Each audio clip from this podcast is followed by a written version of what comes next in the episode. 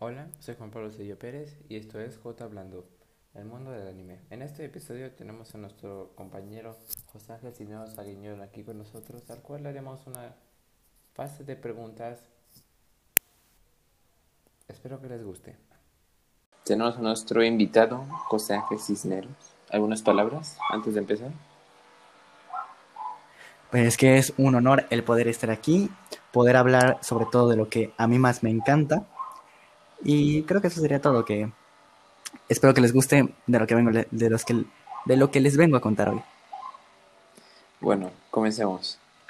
La primera pregunta, los géneros de anime que conozca y cuál es su favorito. Los géneros de anime que conozco. Pues por acordar más de unos rápidos, seguramente sería romance, la típica historia de, pues, romance, válgame la redundancia. Moto, comedia. La, comedia es magia. Hay algunos que de verdad son, tienen demasiada buena comedia, los chistes son muy ingeniosos. Otro género sería em, terror. Aunque los animes de terror nunca han resaltado, hay un subgénero que sí es muy popular y es eh, el suspenso. Y ese es, es como venido a menos del terror, pero es muchísimo mejor porque te mete ese sentimiento de, miedo, de, nerviosismo. Y entonces estar viendo el anime y de repente un screamer o algo así y te hace saltar. Es como vivir una experiencia muy... Vamos, que te da, que te da miedo. Emocionante. Eh, otro, otro género. El, gore. El gore es un género que en lo personal a mí me parece asquerosísimo. Y en pocas palabras es eh, como... Es, mm, es... es... que no sé cómo describirlo, pero en pocas palabras, cadáveres, asesinatos, ver cosas visuales asquerosas, eso es el gore, principalmente resaltar y mostrar vísceras y cosas así. Eso más o menos es eh, violencia, vamos, es violencia pura y dura. Y respondiendo a la otra pregunta de cuál es mi favorito de, todos los géneros que conozco, seguramente mi combinación favorita sería fantasía, que bueno, se me olvidó explicarla, pero es eso, mundo fantasioso, hadas, elfos, eh, tecnología, ese tipo de cosas, combinado con romance, sí, soy, a mí me gusta el romance, y comedia. E, es, es la perfecta combinación, esas tres, fantasía, romance comedia. Me encanta eso. Interesante. Ser como comisan, comedia romántica. Sí, aunque hay una diferencia muy grande, ya que Comisan, eh, para, bueno, para los que no lo sepan, seguramente nadie lo sepa, es un manga. ¿Qué es un manga? Un manga es básicamente un cómic japonés. Pues bien, eh, eh Komi-san es un manga que habla sobre una chica la cual tiene problemas de comunicación eh, y que fue y que nació con una gran belleza todo el mundo cree, o bueno, la llamaba como la reina silenciosa o algo así, no me acuerdo muy bien. Hace mucho que... Son 278 capítulos y hace mucho que no leo el primero. El punto es que es un manga y la magia del, manga es que es papel. Eh, a diferencia de un anime, ahí te tienen que escribir todo muy detalladamente. Nos explican cómo se sienten los personajes, cómo se están desarrollando, cómo... Nos explican todo con mucho detalle. En un anime, no. En un anime, como son solo 20 capítulos, bueno, digo, son 12 capítulos de 20 minutos cada uno, en 12 capítulos no puedes resumir una historia de 278 eh, eh, capítulos de un manga. O sea, yo, yo leyendo eso me tardo unas, ¿cuánto? Unas 20 horas fácil. Por eso es que en el anime suele ser mucho más rápido, las cosas suelen estar mucho más resumidas, no suelen estar tan explicadas. Y en esa parte el manga es mucho mejor porque te permite adentrarte más. Es como leer un libro, vamos, es mucho más detallado y en algunos casos es mejor, en otros es peor. O en algunos incluso las dos obras son impresionantes. El ejemplo, Kimetsu no Yaiba. Kimetsu no Yaiba fue el anime de 2020 que fue increíble, revolucionó el género del shonen. El shonen básicamente son eh, género de peleas, porque no es el protagonista, que se llamaba Tanjiro Kamado, eh, cambió todo el estereotipo del protagonista. El estereotipo del protagonista de un shonen era básicamente alguien useless, alguien que no sabía hacer nada y que por magia del guion literalmente se convierte en el más poderoso. Ese era el estereotipo de, de los, de los protagonistas. Pero Tanjiro llegó y cambió muchísimo de esto, ya que en el anime y en el manga se nos demuestra todo su duro entrenamiento, todos los años que pasaron, todas las motivaciones que tiene. Y eso fue algo que para el momento de 2020 eh, cambió muchísimo la forma de ver a los protagonistas. Incluso esto fue lo que catapultó a que incluso hoy en día, ya un año más tarde, eh, Kimetsu no Yaiba se ha convertido en uno de los best sellers de Japón. Es, incluso ya terminó hace como ya seis meses y sigue estando en las primeras listas de que su manga se sigue vendiendo porque realmente es muy bueno. Cambió, eh, revolucionó, literal, revolucionó. Interesante, no sabía eso. Bueno, la siguiente pregunta es el anime más recomendado para empezar. Esta pregunta es algo difícil, ya que depende mucho de lo que a ti te guste. Pero Así para nuevo, nuevo, nuevo, se me ocurren dos principales. Death Note. Death Note es un anime que seguros la mayoría de aquí conocen. Y si no, vale. Eh, la mayoría de aquí conocen porque incluso tuvo una adaptación de Netflix, la cual es pésima, por cierto, o sea, es muy mala. Death Note básicamente nos... Light Yaga joven que nació otra vez en Japón. Todas las historias siempre están en Japón, obviamente. Pero es un joven japonés ultra inteligente. Tiene el puesto número uno en la eh, de los top ranking de las escuelas de Japón.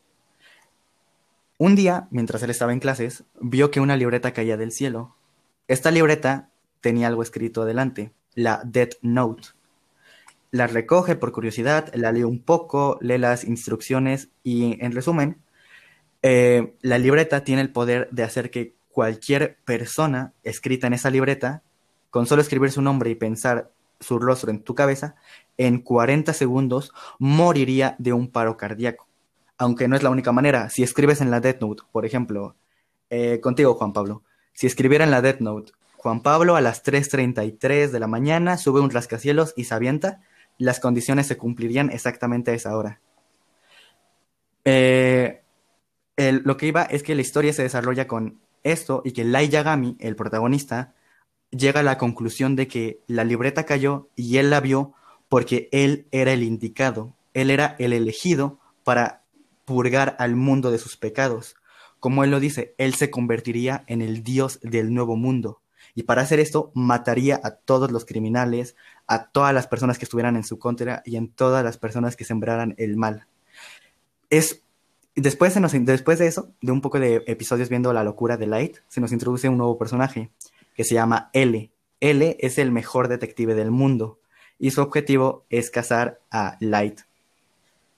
Y la trama es, realmente es un poco complicado porque luego ves los juegos mentales que hay entre ellos dos que son prácticamente como de genios y no puedes entender muy bien lo que ocurre y, y es impresionante pero al mismo tiempo es muy entretenido de ver porque te, te cautiva, te, te llama a seguir viendo, a querer descubrir más y más. Exacto, te atrapa. Y creo que tenía unos 30 episodios, no me acuerdo, no me acuerdo si más y menos, pero es un anime que yo les recomiendo muchísimo. Obviamente el anime, la adaptación a Netflix fue una basura total. Y sí, se la recomiendo. Eh, otro anime, el segundo anime con el que pueden empezar. Como antes lo mencionaba, Kimetsu no Yaiba. Revolucionó muchísimas cosas del género. Pero aparte de eso, es uno de los mejores animes de nuestro tiempo. Por exactamente, que revolucionó, que tal, bla, bla, bla. Pero en general, la historia es buenísima. La historia nos pone en los pies de Kamado Tanjiro, un joven el cual vivía en una montaña vendiendo carbón para ganar dinero. Un día, cuando él volvía de trabajar, encontró a toda su familia asesinada a causa de un demonio. Pero no todos murieron. Su hermana, Nezuko, sobrevivió. El único problema es que ella, al haber sobrevivido al ataque de un demonio, ella se convierte en un demonio. En un demonio. La trama básicamente continúa con la premisa de que Tanjiro su único objetivo es encontrar una manera de que su hermana Nezuko vuelva a ser humana. Eh, el anime dura simplemente 26 capítulos y abarca más o menos hasta el episodio 50 del manga. El manga tiene 210 episodios que, oro puro, la historia es fantástica, los dibujos también. Pero bueno, volviendo al tema, que es el anime. Eh, en el anime básicamente, sí, básicamente esa es la premisa principal. Vemos cómo Tanjiro se enfrenta a más demonios para conseguir sus respuestas. Ah, y también algo muy divertido de ese anime es que aparece Michael Jackson. Pero bueno, ese sería el segundo anime. Ahora, hay un tercer anime. Muy... Me duele decirlo, porque me duele, me duele decirlo, pero es un anime genérico, es un anime cliché, es un anime... Es el anime más odiado del mundo. Literal, nunca he visto tanto hate a un solo anime. Interesante. Y es mi anime, y es mi anime favorito. Sword Art Online. Es un, el problema de este anime es que si lo quieres empezar con este anime, yo empecé con este anime y me fascinó.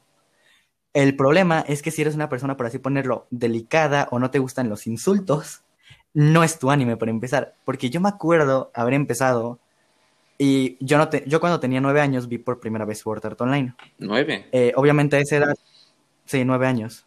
Mi primer anime lo vi más o menos como a los siete años, pero me, lo vi bien, bien, bien a los nueve. Ya después un tiempo, más o menos como a los doce. Mira, a los nueve años solo había visto Sword Art Online. A los doce años ya es cuando empecé bien, bien a ver anime, anime, anime. Y hoy en día me ha llegado a haber visto unos 180 animes distintos. Pero bueno, retomando. Mm. Eh, a los nueve años, como un chamaquito, no tenía mucho conocimiento del internet, no sabía cómo comunicarme con otras personas, leer, no sabía qué eran los comentarios. Entonces yo solo veía mi episodio y me iba, y ya. Pero pasaron los años, 12 años, volví a verme el anime, que ya me lo he visto unas cuatro veces, la primera temporada. Pero volví y esta vez sí leí los comentarios.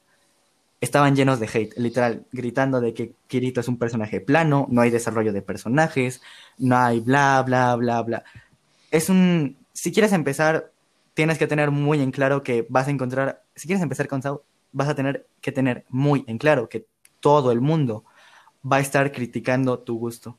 Literalmente está la broma de que de que si te gusta Sao no puedes criticar anime porque no tienes buen gusto. Así de sencillo. En lo personal, yo no. Yo no creo que Sao, es que también es otra cosa mala del anime. La gente que la ve parecen, parecen la misal. Se critican las cosas, pero con una cantidad de argumentos. Luego tú ves ahí Biblias enteras que te mandan a documentos que te que enseñan cómo escribir una buena historia y tú te quedas en plan. Es, es un anime. Es entretenimiento. No me vengas aquí a, a, a comentar tu vida de es un anime. Solo disfrútenlo. Y si es algo malo, y, también es un problema, la gente que, que se lo toma todo muy a pecho, o mejor dicho, la gente que, la generación de cristalito. Otro ejemplo en el anime con, esta, con este tipo de gente. Hubo un anime llamado eh, Usaki Gakita. Consistía que era chica la cual simplemente quería eh, salir con sus amigos. Es un anime slice of life, eh, es otro tipo de género que básicamente es, nos va contando la vida de una persona cachito por cachito. Y bueno, retomando, eh, cuenta eso, la vida de esta chica, que levantó el descontento de Twitter y de este tipo de personas. Bien, en el anime, la chica tiene un escote demasiado grande, el cual fue criticado por las personas diciendo que es irrealista, que las mujeres no son así. Y una vez más, no, es que no te iba a decir entiendo, pero no, no entiendo. Es un anime, disfrútalo o vete al demonio. No tienes que buscar el realismo. Y lo más divertido fue que luego salieron mujeres japonesas, europeas, europeas, europeas eh, ajá, estadounidenses, que cumplían con las medidas de la chica, hasta mandando que eran modelos. O sea, es que es lo que más me molesta, porque al fin y al cabo la realidad supera la ficción. Es un hecho. La realidad supera la ficción. Así que no me vengan la gentecita de es irreal. Hay mujeres así, cállense la boca. Cállensela, por favor. Ok, ok. Pasamos a la siguiente pregunta ya. Ok, ¿usted qué prefiere, manga o anime? Eh, una vez más, voy a decirlo, depende del contexto.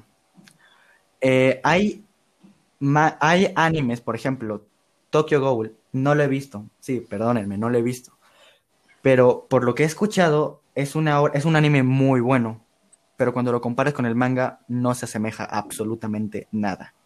El manga es 10.000 veces superior. Eh, otro ejemplo, hay, eh, hay mangas que no tienen anime. Tal es el caso de Komi-san, que ya hablamos hace un momento de él. Este anime, eh, lo han este manga, perdón, lo han intentado adaptar a un anime, pero el creador siempre dice lo mismo. Y la verdad, yo estoy bastante de acuerdo. La magia de Komi-san de este manga simplemente se puede plasmar en papel.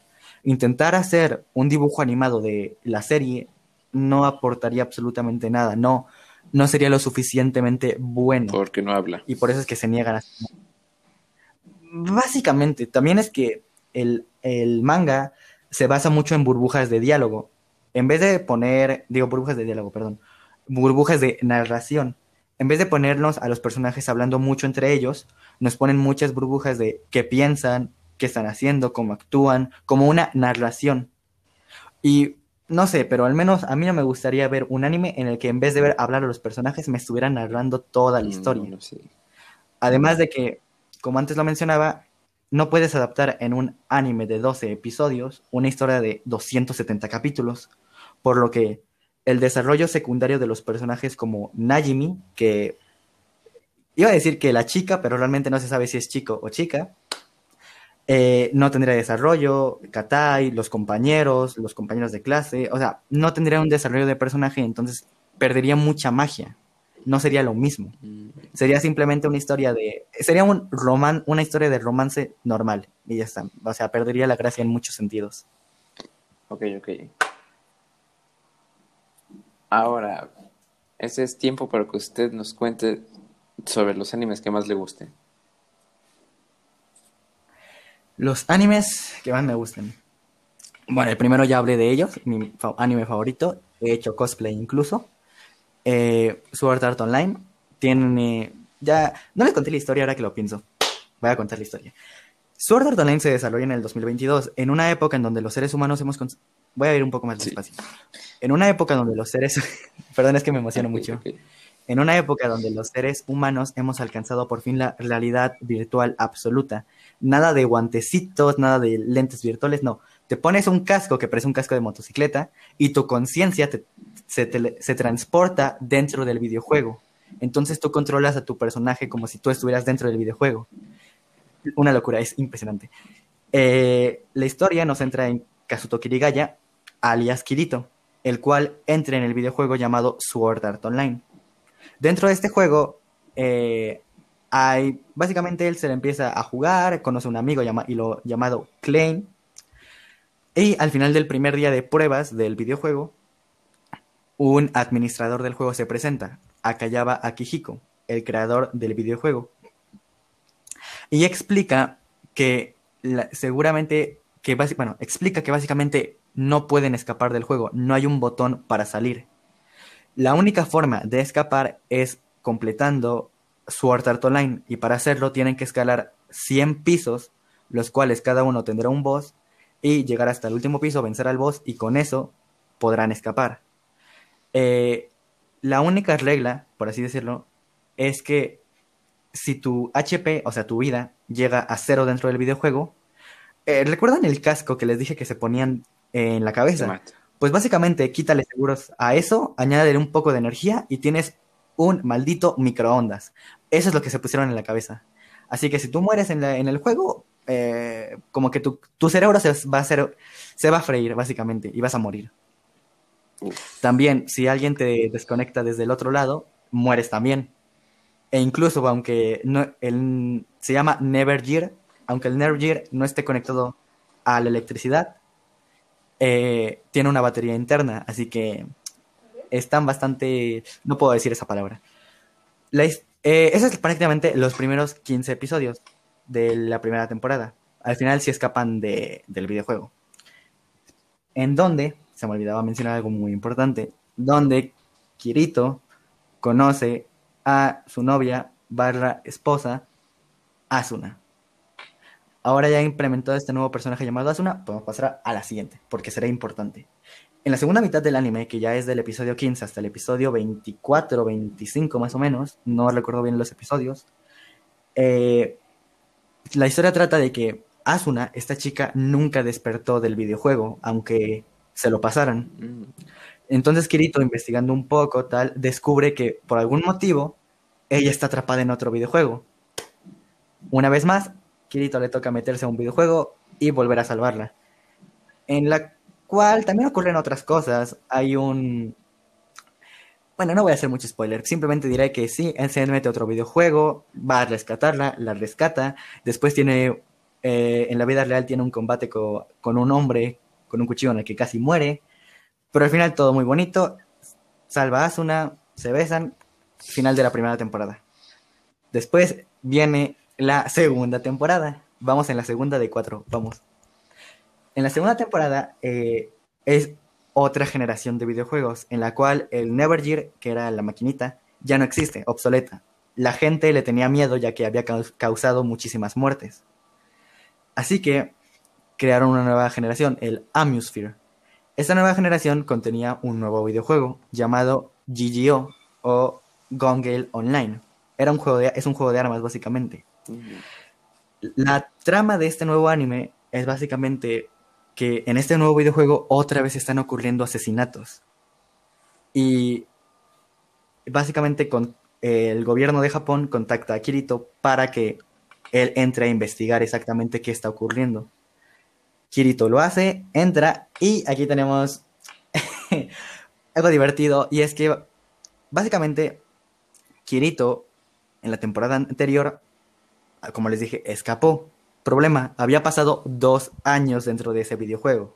Mm. Entonces, cuando escapa, está muy flaco, porque obviamente le alimentaban con suero intravenosa. Así que cuando vuelve a entrar al nuevo videojuego este en Amusphere, como tiene que volverse a crear otro personaje, porque es una nueva consola, eh, el sistema le conoce su cuerpo y como lo reconoce y está muy flaco, le dan un avatar que es muy similar a una mujer, incluso tiene pelo largo. y lo cual realmente ayuda a Kirito al, inicio, ya que conoce a una chica y él se hace pasar por una chica para que esta chica, llamada Sinon, le voy a poner nombre, llamada Sinon, le ayudase. Eh, Sinon le ayuda a Kirito. Al final sí lo descubre que es un hombre y le da tremenda bofetada. Pero bueno, se hacen amigos y en este nuevo videojuego se pone a Kirito a investigar. Eh, para no hacerla larga, porque no voy a explicar aquí 12 episodios de, de, trama, al final sí se descubre quién es el asesino, alguien llamado Deadgun. Su manera de asesinar es mediante él dispara en el videojuego y otra persona en la vida real se mete a las casas de las víctimas y con un suero, que es la verdadera Deadgun, les las inyecta en el corazón y les da un paro cardíaco. Eh, al final lo... Porque básicamente... Ah, ¡uh! Es verdad. Eh, fue... Se me olvidaba.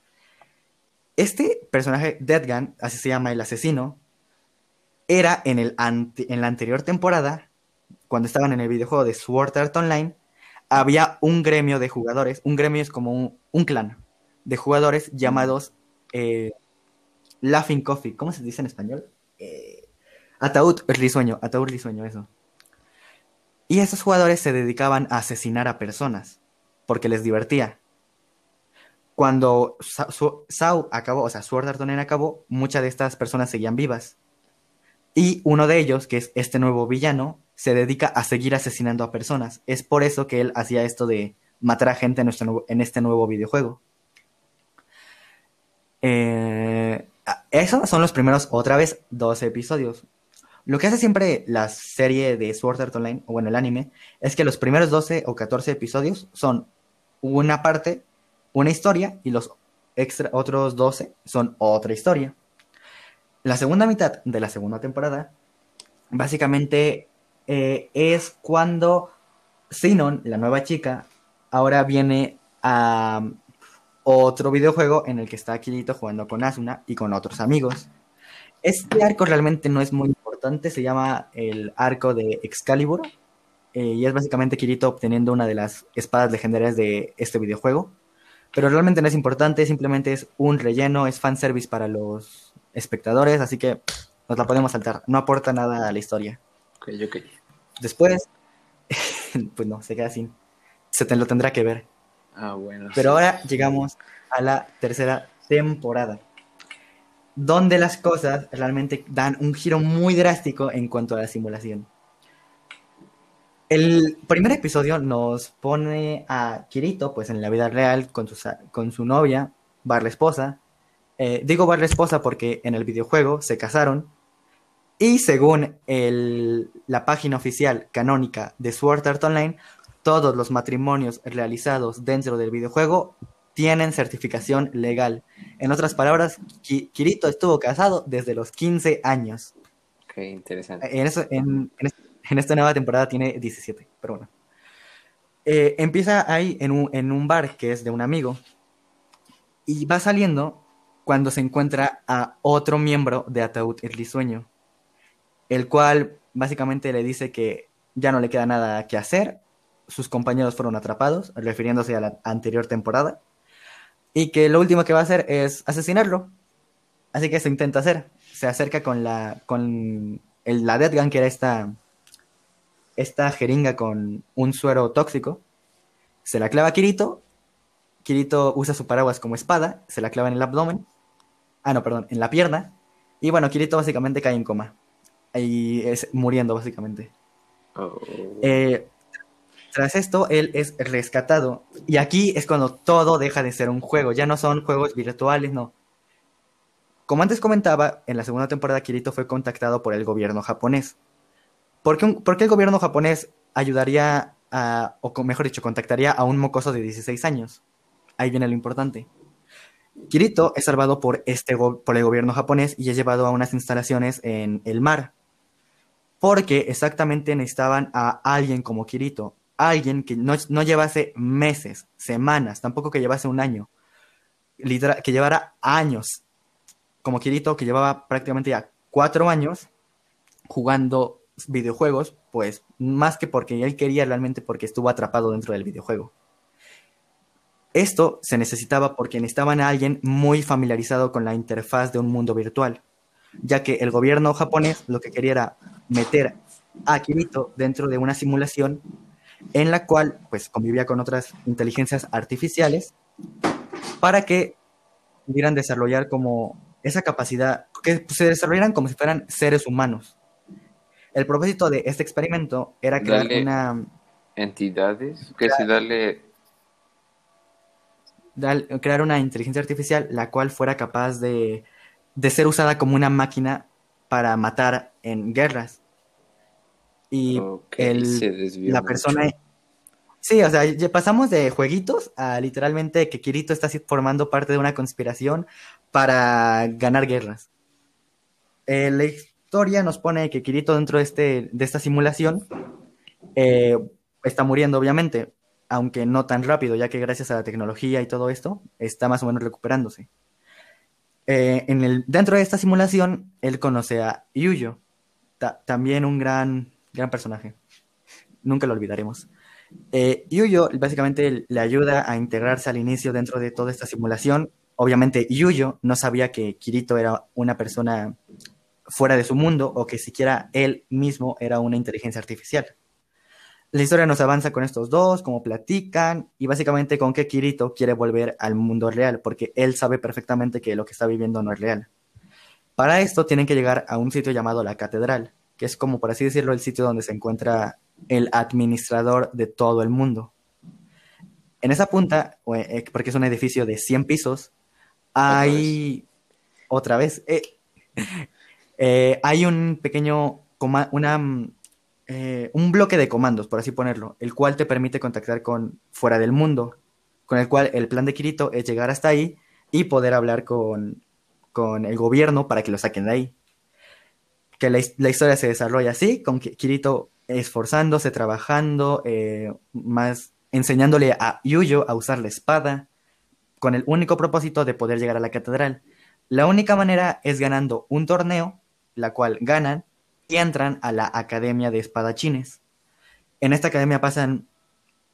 En esta academia pasan un año, Kirito, en el cual. Eh, ah, bueno, también es importante recalcar. Dentro de la simulación, el tiempo va muchísimo más rápido. Eh, mientras que en la vida real, tan solo han pasado dos días. En, la simulación habían pasado ya dos años. Eh, ahora sí, retomando. Kirito había pasado un año entero siendo el, el, el asistente, por así ponerlo, de los de mayor grado, que ellos eran los que le, ayudaban a él a entrenar y a los demás. Pasa el año, él se, él, él se gradúa de ser un asistente ahora a ser de los de mayor grado y ahora él obtiene a su asistente. O bueno, es que no es como tal asistente, es más como eh, al que vas a aconsejar, por así ponerlo. Aquí se desarrolla. ¿Aprendiz? Aprendiz, vale, gracias. Esa es la palabra. Es que no me salía. Eh, Yuyo también eh, se, bueno, se gradúa, se llega a hacer esto y también obtiene a su aprendiz. La historia continúa con que un día las aprendices de Kirito y de Yuyo llegan con ellos y les comentan que una de sus compañeras está sufriendo de abuso, por así ponerlo. No era como tal, bueno, no importa, no voy a entrar en detalles. Y eh, Kirito y Yuyo van a checar. Al final, sí, eh, si resulta cierto, y Kirito y Yuyo tratan de evitarlo, pero el problema es que estos compañeros venían de una familia noble, entonces Kirito y Yuyo venían de un sitio de un pueblito, entonces ellos no podían hacer nada, porque si intentaban decirles algo, lo más probable es que terminaran en el calabozo o algo así. Así que, por desgracia, no pudieron hacer nada.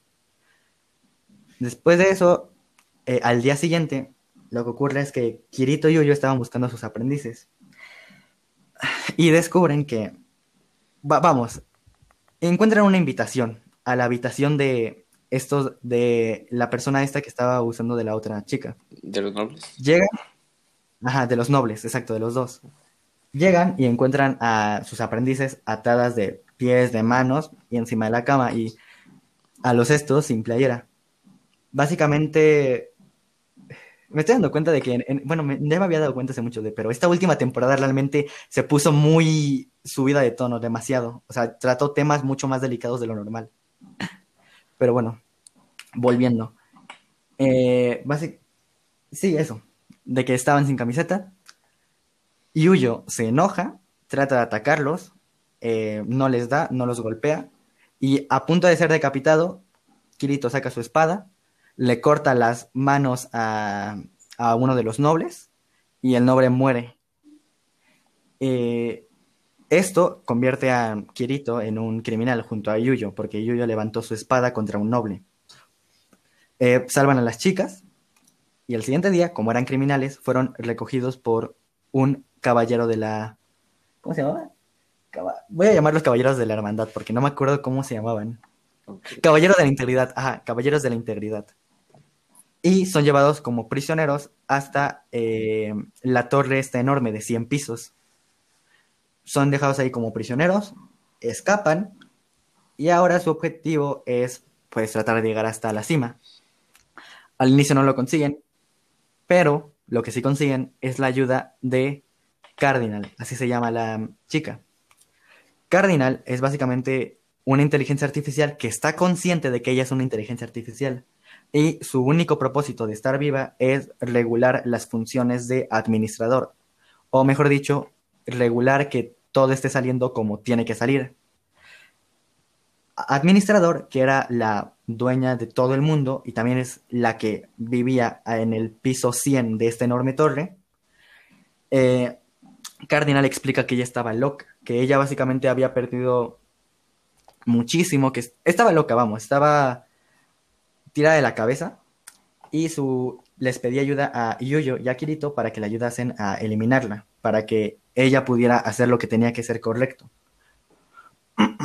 Total, Kirito y Yuyo le ayudan y básicamente empiezan a escalar la torre.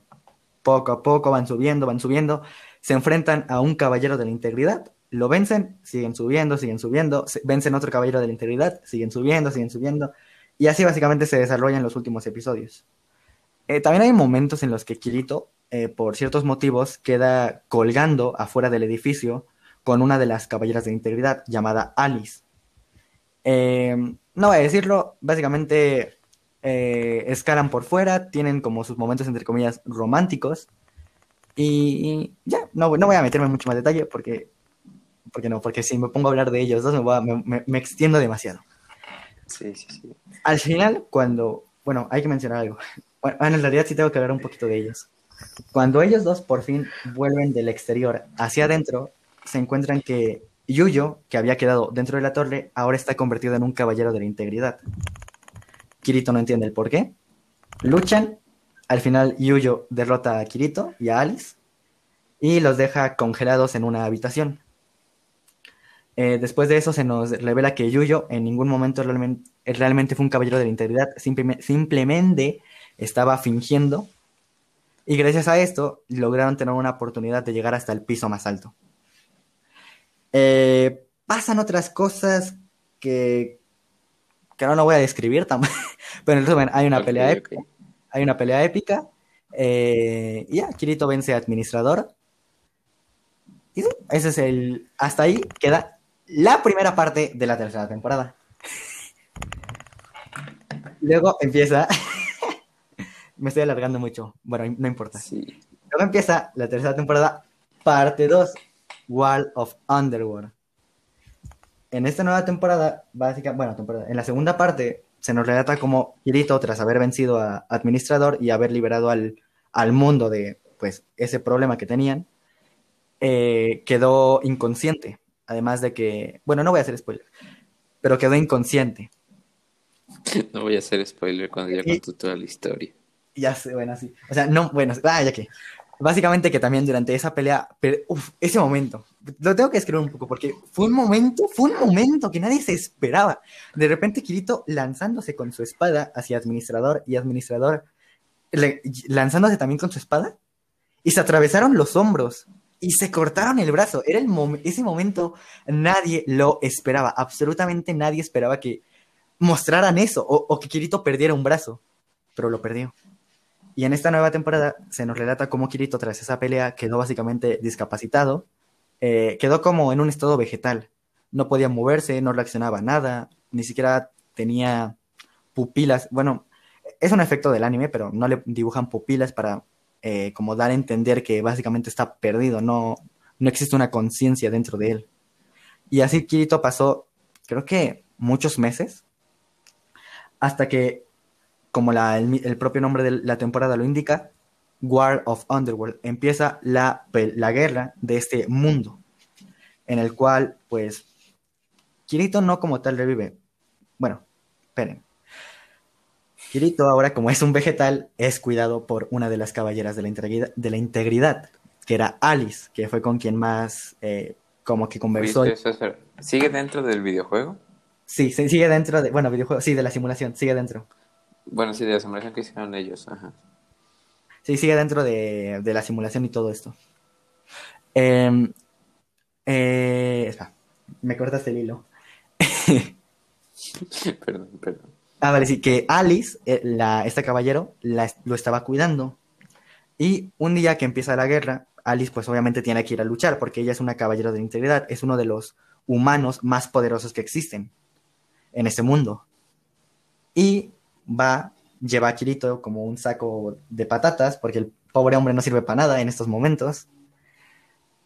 Y también, que esto es algo importante recalcar, y es que al mismo tiempo que esta guerra empieza, en el mundo virtual, algo empieza a, pasar en la vida real, dentro de las instalaciones a las que habían llevado Kirito. Pasaron dos cosas importantes en este punto.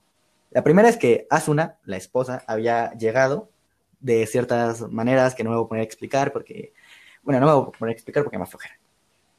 Y la segunda, que fue la, es realmente, bueno, sí, es realmente, bueno, es que ambas son importantes. Bueno, el caso, que la segunda fue que el ejército estadounidense invadió este, este, este complejo que había en, el mar. ¿Por qué? Por el motivo de que querían robar la tecnología de la inteligencia artificial capaz de asesinar humanos. Y ese era el objetivo de la operación de los estadounidenses.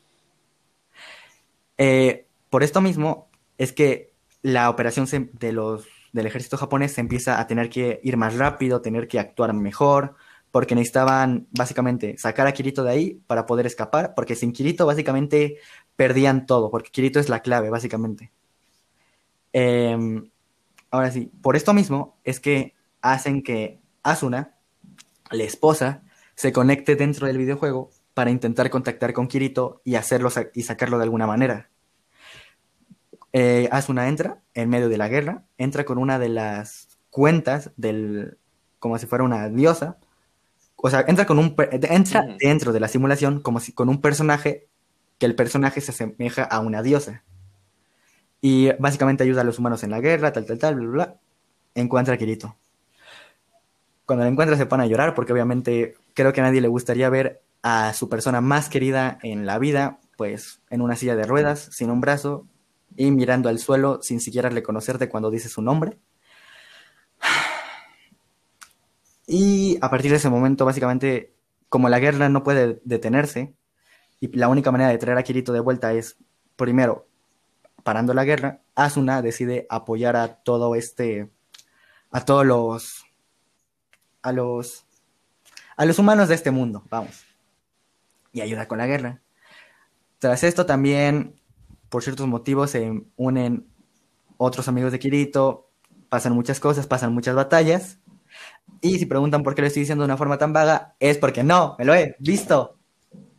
Los últimos eh, siete episodios del anime no me los he terminado de ver. Y tú dirás, ¿por qué Ángel? Si el anime básicamente acabó hace ya seis meses. Porque no quiero que acabe. porque sé que cuando acabe. Uh, realmente eso fue algo épico. Bueno, ahorita ya va a ir un poco más.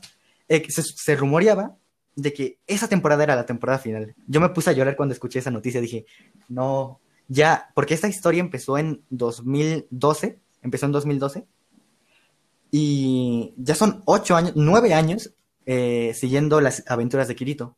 Y cuando escuché que se iba a acabar, dije, no, es prácticamente, es toda, es todo lo que he estado siguiendo estos últimos cinco años de mi vida. y me puse triste. Pero no, o algo. Porque tal vez no me, hayas, no, me, no me haya visto los episodios, los siete últimos episodios, pero eh, el episodio último, el 7, tenía un mensaje al final, el cual ponía regresaremos. Tras, tras esto, que ocurrió ya hace seis meses, una semana después se publicó un tráiler que nos presentaba la nueva y final, esta vez sí final, temporada de Sword Art Online se iba a llamar Sword Art Online. Eh, ay, era el. Tío, no me acuerdo su nombre. Me leí el manga, me leí el. Bueno, aunque me pongo muy emocionado, pero yo ya me leí el manga, o sea, yo ya sé qué va a pasar en la nueva temporada. Entonces. Eh, pero no sé, es que pues es verlo animado, ¿sabes? Pero. Y también algo importante, esta ya no es la. Bueno, sí es la cuarta temporada, obviamente es la cuarta temporada pero no sigue esa línea cronológica, o sea, no, no, no es primera, segunda, tercera, cuarta, no, no, no. Esta va antes incluso eh, de, la primera. exacto, va justo en el inicio. ¿Y por qué? Porque básicamente en el, en el anime, en, en la primera temporada, empieza la historia, eh, bueno, obviamente nos dan, como les dije al inicio, eh, Kirito se mete a un videojuego, le explican que si se muere en el juego, se muere en la vida real, y luego de eso en el segundo episodio, o bueno, segundo, tercero por ahí, da un salto de dos años, en el cual ya, ya pasaron dos años y ya nos muestran a Kirito en el piso 70, 60 por ahí, y, y a partir de ahí se desarrolla la historia. Esta, esta nueva temporada va a tomar entre el piso 20 y 22, si no me equivoco, y nos van a contar la cómo Kirito y Asuna básicamente conocían a a un elfo, eh, el cual básicamente necesita ayuda con su pueblo de que están siendo atacados, eliminados, y básicamente en eso se va a tratar la historia. Ah, y también vamos a, vamos a ver eh, los inicios de la relación de Kirito y Asuna, como cuando, cuando Kirito le invitó a su primera cita y otras cosas. En general es como un anime para llenar huecos y para como dar... Satisfacer al Ah, cliente. exacto, o sea, es fanservice, o sea, porque realmente ya no hay un motivo, ya no hay un motivo. Pero sí, va a llenar muchos huecos argumentales como la gente que se queja de que no hay desarrollo de personajes. Ahí vas a tener tu desarrollo de personajes. Y otras cosas, sí. Y, y estoy muy emocionado de verla. No sé en cuándo se estrena, tengo, tengo que investigarlo. Incluso es capaz de que ya se haya estrenado el primer capítulo y yo ni enterado. Pero sí, uff. Oh, llevamos 45 minutos. Lo que te iba a decir. Bueno, ya cerramos. Creo que no me... Muchas gracias por venir, José Ángel. no- Fue un placer escuchar esa historia enorme. es- tengo más animes. Pero que no el tiempo máximo es de 30 minutos. El tiempo máximo eran tre- 20, creo, o 25 por ahí. Bueno, esto fue todo. Al final fue demasiado más tiempo del que pensé, así que tuvimos que cortar la última parte. Espero que les haya gustado.